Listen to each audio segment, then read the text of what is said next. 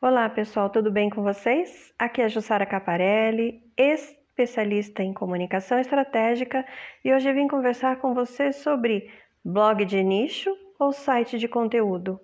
É isso mesmo, gente. Algumas perguntas é, me vêm aqui na agência e eu gostaria de estar trazendo, porque eu acho muito importante, principalmente nesse momento em que estamos vivendo, muitas pessoas estão reconfigurando suas carreiras. É, desejando alcançar outros patamares, conversar do que realmente gostam através de blog ou de site, né? Então é muito importante. E aí vem perguntas desse tipo: o que eu devo ter? Blog de nicho ou site de conteúdo? Como eu posso ter um site para escrever sobre determinado nicho? E ainda uma pergunta muito engraçada que é: eu posso ter um site de conteúdo sem saber escrever? então vamos conversar sobre isso agora neste podcast, ok?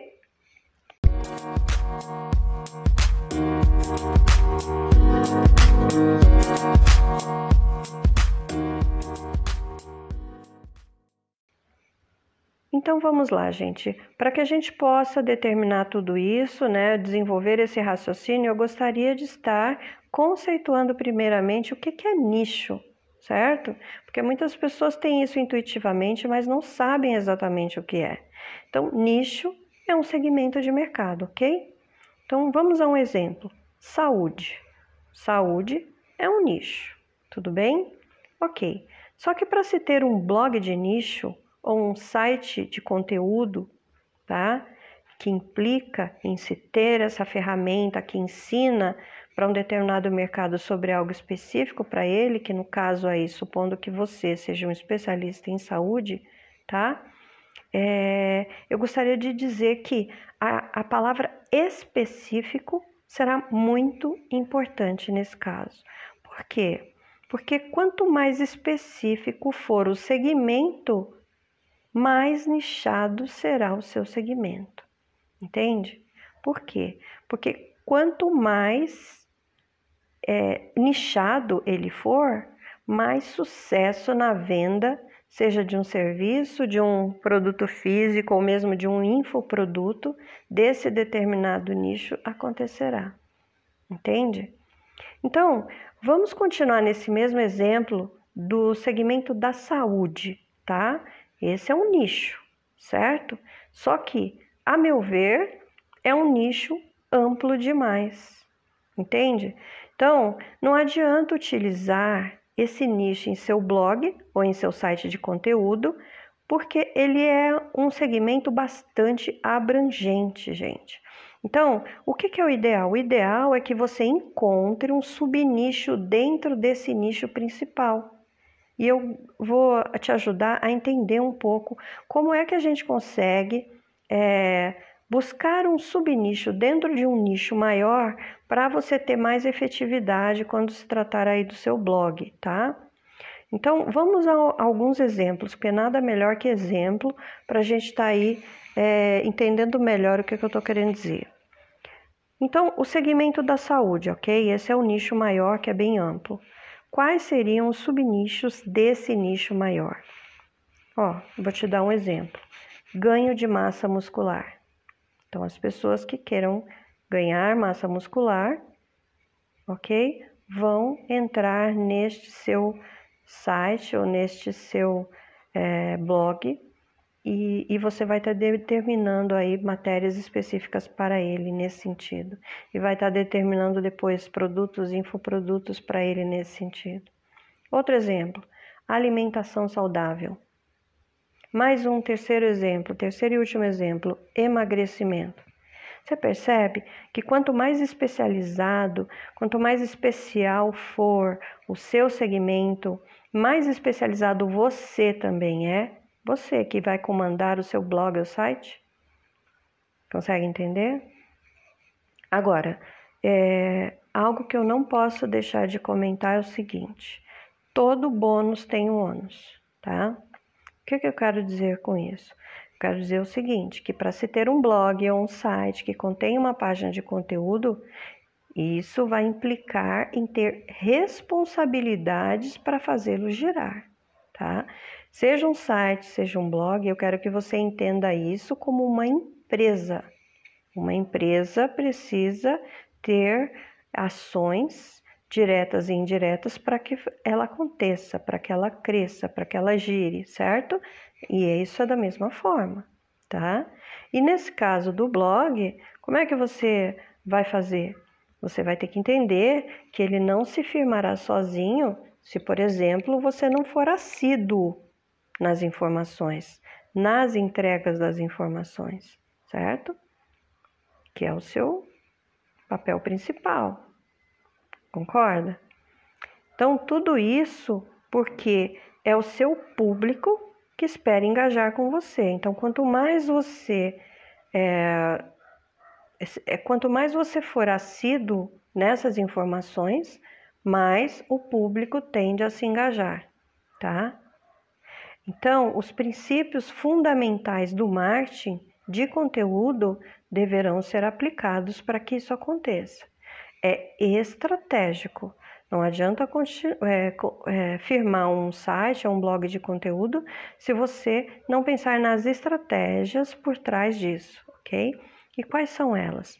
Bom, o fato principal que eu não preciso nem dizer é fazer conteúdo, ok? Isso é, é algo que realmente tem que ter. Né? Ele precisa estar sempre em movimento. Agora, Outra coisa muito importante é transformar a sua marca em uma fonte de conhecimento relevante para o seu consumidor. Porque se você se torna autoridade naquilo que você está entregando, você tem mais engajamento, você tem mais leads, certo?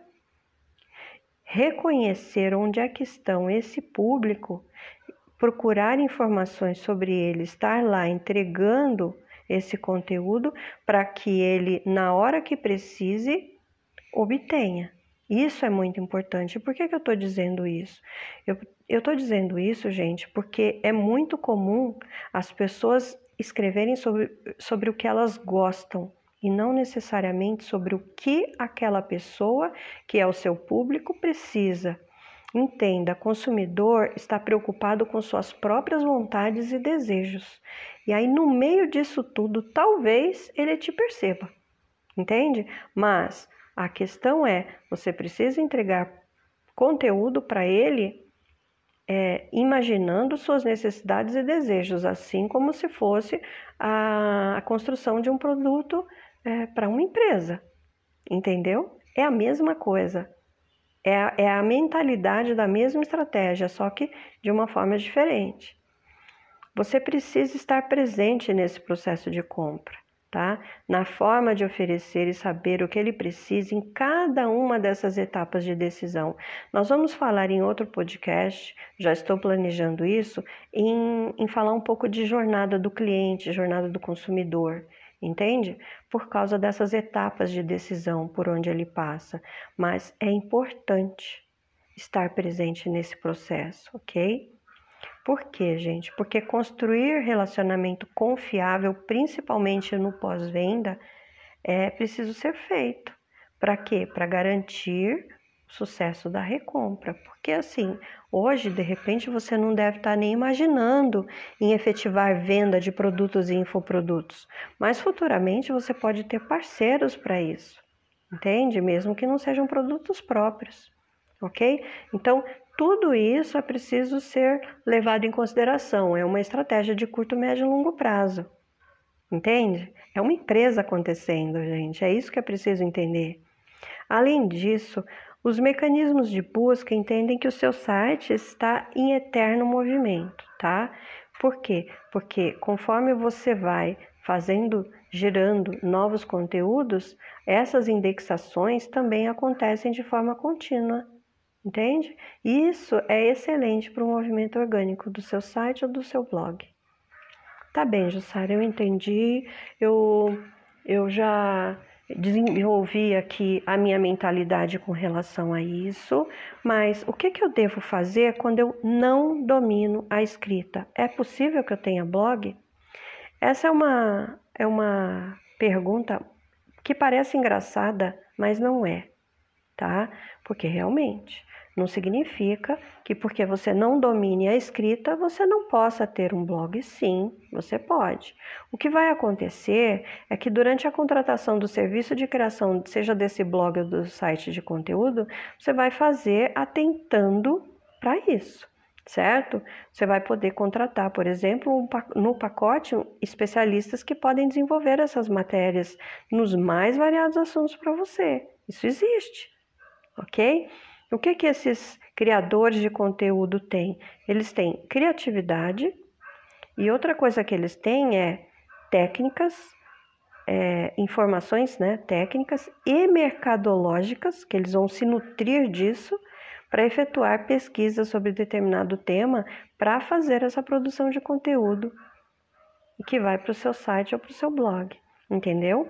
Então, os criadores de conteúdo, é, que também são conhecidos como ghostwriters, são mestres nisso, gente. Vocês não vão precisar se preocupar em, por exemplo, não saber escrever. Aliás, se você não sabe escrever e não tem técnica de, de copy para isso, quer fazer o seu o seu, é, o seu texto engajar com essas headlines incríveis, com as palavras-chave incríveis, é melhor até que nem faça, que você tenha realmente alguém especializado para isso, tá bem? Enfim, tudo vai depender da estratégia do momento, ok? Ah, tá bem, Jussara, olha, eu sei, eu consigo, eu faço, só que eu, eu ainda assim me sinto inseguro quanto às minhas escritas. Bom, aí nesse caso, você vai contar com o quê? Com a revisão ortográfica, com o tratamento redacional, que é o que a gente chama de copydesk, né? Para que o seu texto fique tinindo, tinindo. Isso você vai fazer na hora da contratação da agência ou da pessoa que vai fazer o site ou o blog seu, tá? É, vai depender da forma como isso está sendo negociado. Tudo, tudo é bem aberto, tudo é bem intuitivo. Tudo depende de caso a caso, então vai depender dessa transparência, dessa conversa aí entre você e a pessoa que vai estar tá fazendo, né? Quando eu tenho esses pontos aqui na agência, a gente discute item a item, tá bem? Tá bem, mas afinal de contas, a gente falou sobre isso tudo e você ainda não me respondeu, Jussara, por qual eu devo optar? Por site de, com página de conteúdo ou por blog? Gente, a verdade é que isso tudo vai depender do gosto do freguês, tá? Por quê? Porque um site com página de conteúdo traz um aspecto assim mais comercial, menos home office. Já um blog é uma coisa totalmente mais informal. Então tudo vai depender do que, que você está pretendendo como estratégia, tá? Não importa. Em ambos os casos, o que importa mesmo é o trabalho de SEO que você vai estar tá fazendo, tá? Que pode ser perfeitamente feito para que ele seja ranqueado pelos motores de busca. E esse conjunto de estratégias tem o objetivo de potencializar e melhorar o posicionamento, seja ele um site ou um blog de conteúdo. O importante é que eles estejam acontecendo nas páginas de, resultado de é, resultados orgânicos, entendeu? Então, é preciso, gente, pensar em estruturação desses conteúdos de forma agradável à leitura e também de forma estratégica, né? Entende? Tudo isso pode estar ao seu alcance, desde que aliada a essas estratégias que eu mencionei anteriormente de SEO. E aí vai ter o que? Vai ter utilização de link building, de otimização de imagens, de uso de estratégia de palavras-chave, que são as keywords, né, que a gente fala. Tudo isso para que o seu blog, para que o seu site aconteça. Entendeu? Então, Agora que você entendeu sobre isso tudo, que você está comigo aqui, que pretende realmente aderir a essa nova situação, é, eu gostaria de estar é, elencando aqui algumas ideias de nichos rentáveis e com alta demanda para que você reflita sobre isso dentro aí dessa desse seu da sua área, o que que seria o ideal, certo? Eu costumo dizer, gente, que é, além de imaginar gostando da área que você quer atuar, ok? É que é importante também testar se esse nicho que você está pretendendo atuar está em alta. E uma forma que quase sempre dá certo é pensar na pirâmide de Maslow, sabe? Na base da pirâmide de Maslow. Por quê? Porque quase sempre os nichos que mais dão certos são os nichos ligados à necessidade humana, entendeu? Então, eu vou elencar aqui três itens que fazem parte da base de pirâmide de Maslow para que você entenda aí o que, que eu estou falando de nicho e de subnicho. Então, nós já havíamos comentado sobre saúde. Saúde, ok, faz parte da pirâmide de Maslow. E quais são os subnichos? Perda de peso, ganho de peso, ganho de massa muscular. São alguns exemplos de subnicho do, desse nicho maior, ok? Um outro nicho, relacionamento. E qual seria um subnicho desse nicho? Por exemplo, como salvar uma relação. Quer mais um exemplo? Como melhorar o desempenho sexual. Ou como conquistar. Entendeu? Então são subnichos desse nicho maior que é relacionamento. Vamos a um terceiro e último nicho? Dinheiro. Dinheiro é algo relevante, é algo que a gente quer e faz parte da base da pirâmide de Maslow não é verdade? Ok, e agora o que seria um subnicho do nicho dinheiro? Por exemplo, educação financeira, ok? Ou ainda, como melhorar o meu desempenho financeiro até o final do mês? Como fazer investimentos? Percebem os subnichos desse nicho maior dinheiro? Então é isso, gente. Agora reflitam sobre esse essa forma de atuar, né, nas coisas que vocês gostam, tentam linkar isso com a pirâmide de Maslow e façam esse questionamento do que seria um subnicho dentro desse nicho maior, ok?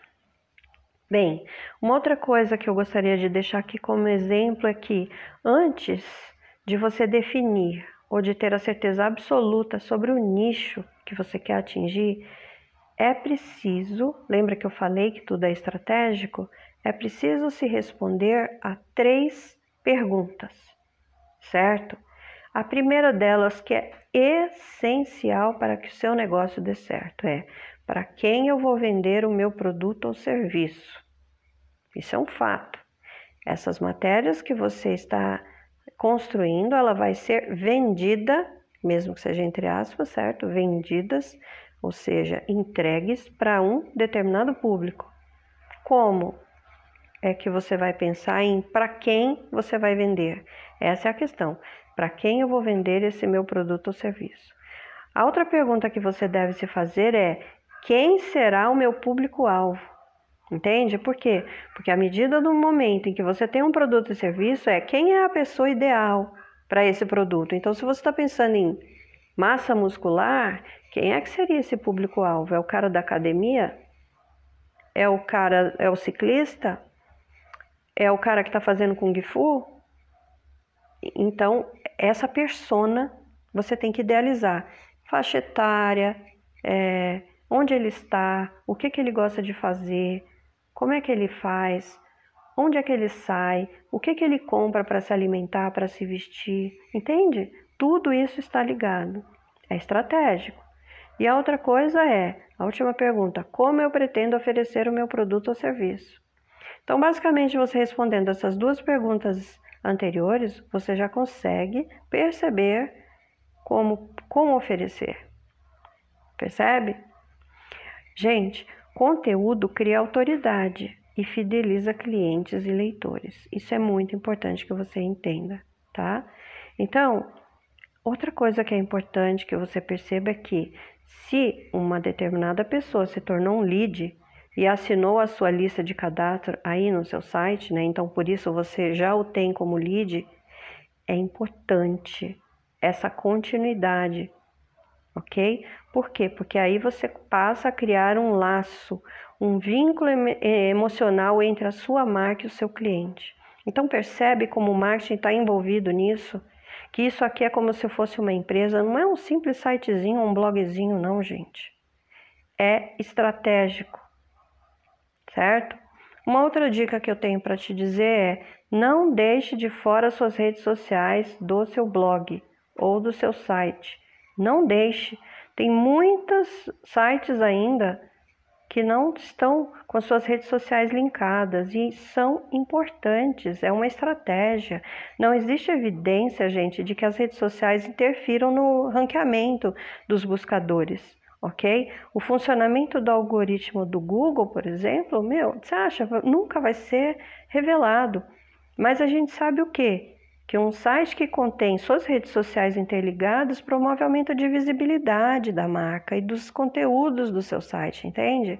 Então, aqui na agência, por exemplo, é muito comum a gente colocar plugins em que o feed do Instagram, por exemplo, apareça na tela do seu site. Por quê? Porque você demonstra visibilidade. Você demonstra é, um, um trabalho mais contínuo, mais estratégico, ok?